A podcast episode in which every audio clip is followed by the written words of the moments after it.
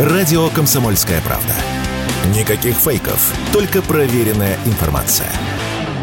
Проводница, которая высадила кота Твикса на станции в Кирове, временно отстранена от работы, пока проводится служебная проверка. Об этом официально сообщили в РЖД. Однако женщину не планируют увольнять, потому что, как считает ее начальство, она действовала по инструкции и ничего не нарушала. Версия самой проводницы такая. Двери вагона были долго открыты, и она подумала, что кот запрыгнул в вагон. Человек, перевозивший кота, не отозвался, и проводница высадила Твикса в Кирове. На остановке у женщины было много работы. К тому же в вагоне ехала элитная собака, и ее хозяева испугались, что бродячий кот может ее заразить. В Госдуме заявили, что создадут рабочую группу по изменению правил перевозки животных. Ее возглавит депутат Владимир Бурматов. Об этом он заявил в эфире радио «Комсомольская правда».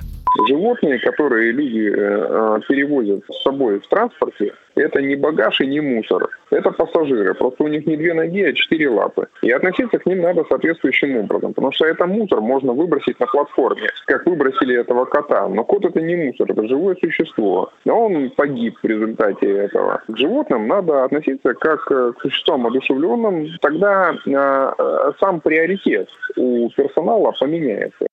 После гибели кота Твикса в РЖД заявили, что планируют персонифицировать перевозку животных в поездах. Сейчас билет на животных выдается как на багаж и внести изменения в инструкцию для проводников. Про это же рассказывала сама проводница. Она знала, что среди пассажиров есть люди с переносками, но не знала, каких животных они везут. Это в системе не значится. Теперь же информация о перевозимом в поезде животном будет отображаться в мобильном устройстве проводника, заявил гендиректор федеральной пассажирской компании компании Владимир Пистолов.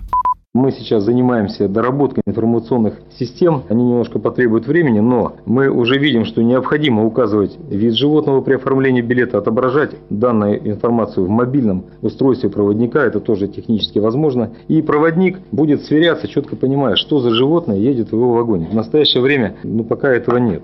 И также благодаря этому будет возможность оповещать пассажиров при покупке билетов, что за соседи, что за животные.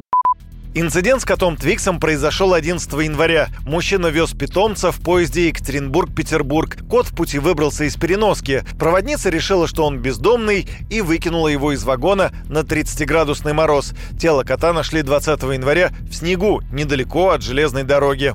Юрий Кораблев, Радио КП.